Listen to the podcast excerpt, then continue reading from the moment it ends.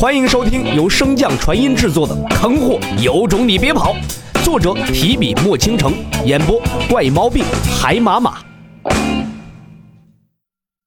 第一百九十七章，白虎挖坑。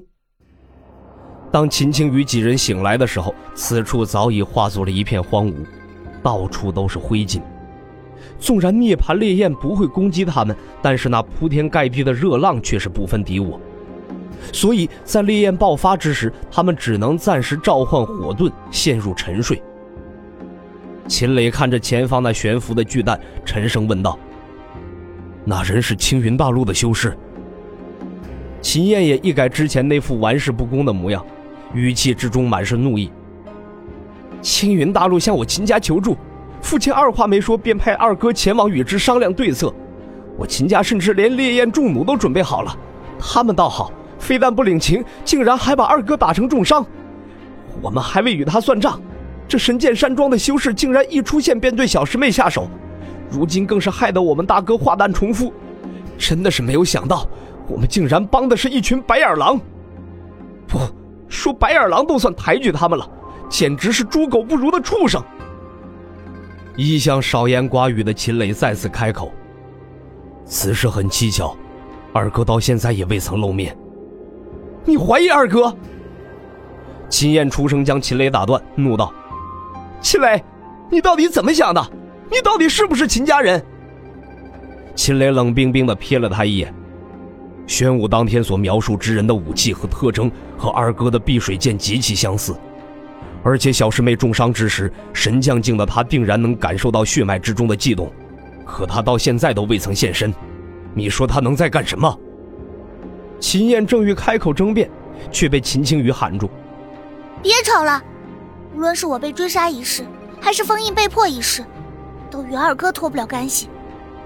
在他前往青云大陆之时，曾与我讨过一滴真血。那青云大陆的修士，便是靠那滴真血不断锁定我的位置，将我逼入绝境的。”秦燕闻言，猛地拉扯着头发，哭喊道：“二哥不会的！”二哥天赋绝顶，怎么会坠入魔道呢？因为他本来就是魔。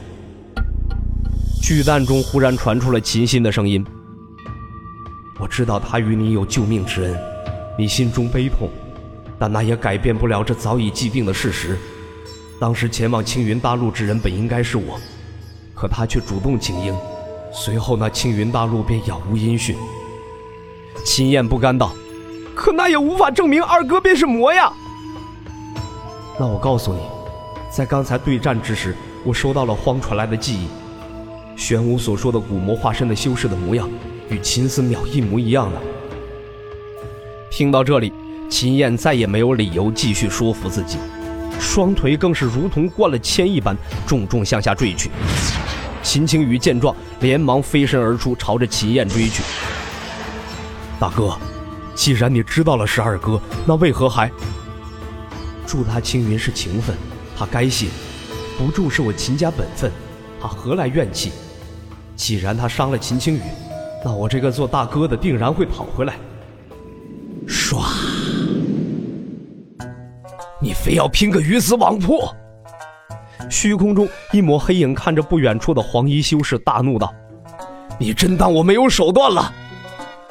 黄衣修士面无表情的撒了一把手中的纸钱，扯着嗓子喊道：“人世苦哉呀，何苦来哉呀？青天大路啊！”砰！还未等他喊完，一只黑色的大手猛然砸落，将其震成齑粉。暗影之中的古魔打出一击后，并未像之前那般迅速逃遁，反而是站在原地一动不动。如若近看，便能发现那古魔加诺因为愤怒而抖动的双颊。这该死的修士今日所作所为，在他眼中唯有四字可言：欺人太甚！呸！欺魔太甚！明明自己都已经打不过他了，可他非得远远的吊在自己身后，仗着那空间灵根，拿着杆破枪，时不时给你从背后来一下。主要是那些位置还……想着加诺，便朝着自己的屁股摸去。哎呀呀呀呀呀呀呀呀呀呀！黄衣修士身死之处的附近，洛尘也有些生气的看着那古魔。我的手段也用了不少啊，这货怎么还不进入狂暴状态呢？也不召唤魔王相助，难不成真以为我杀不了他？这洛尘是越想越气呀，一气便又拿出了千变枪，偷偷的向着古魔背后处绕去。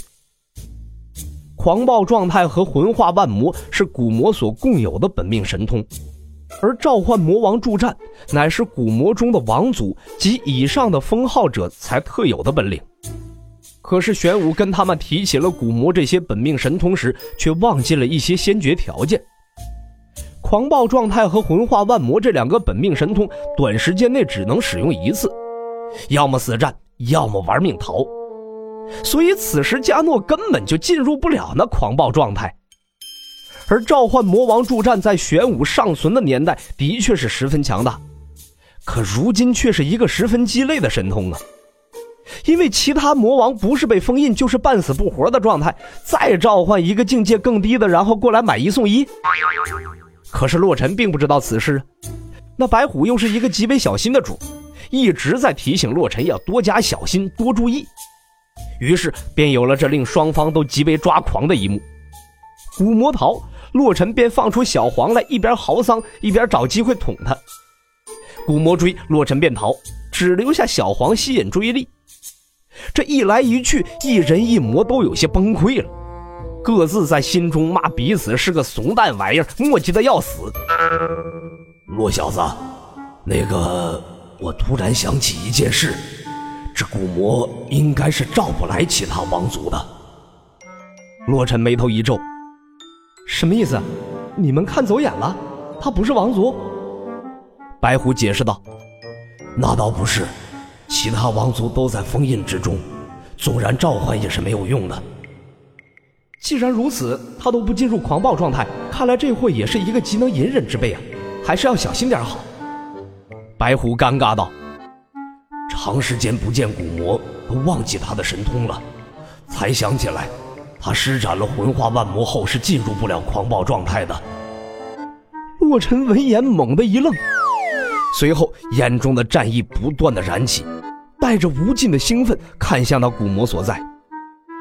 这样也好，终于可以解决掉这个磨人的玩意儿了。确定没有其他的底牌了？确定。白虎话音刚落，洛尘便化作了一道流光冲了过去。可刚一临近，洛尘心中蓦然涌起一股恐惧，本能不断驱使他想要逃离。坏了，忘记魔族的气血大阵了。您想起来的，可真是时候啊！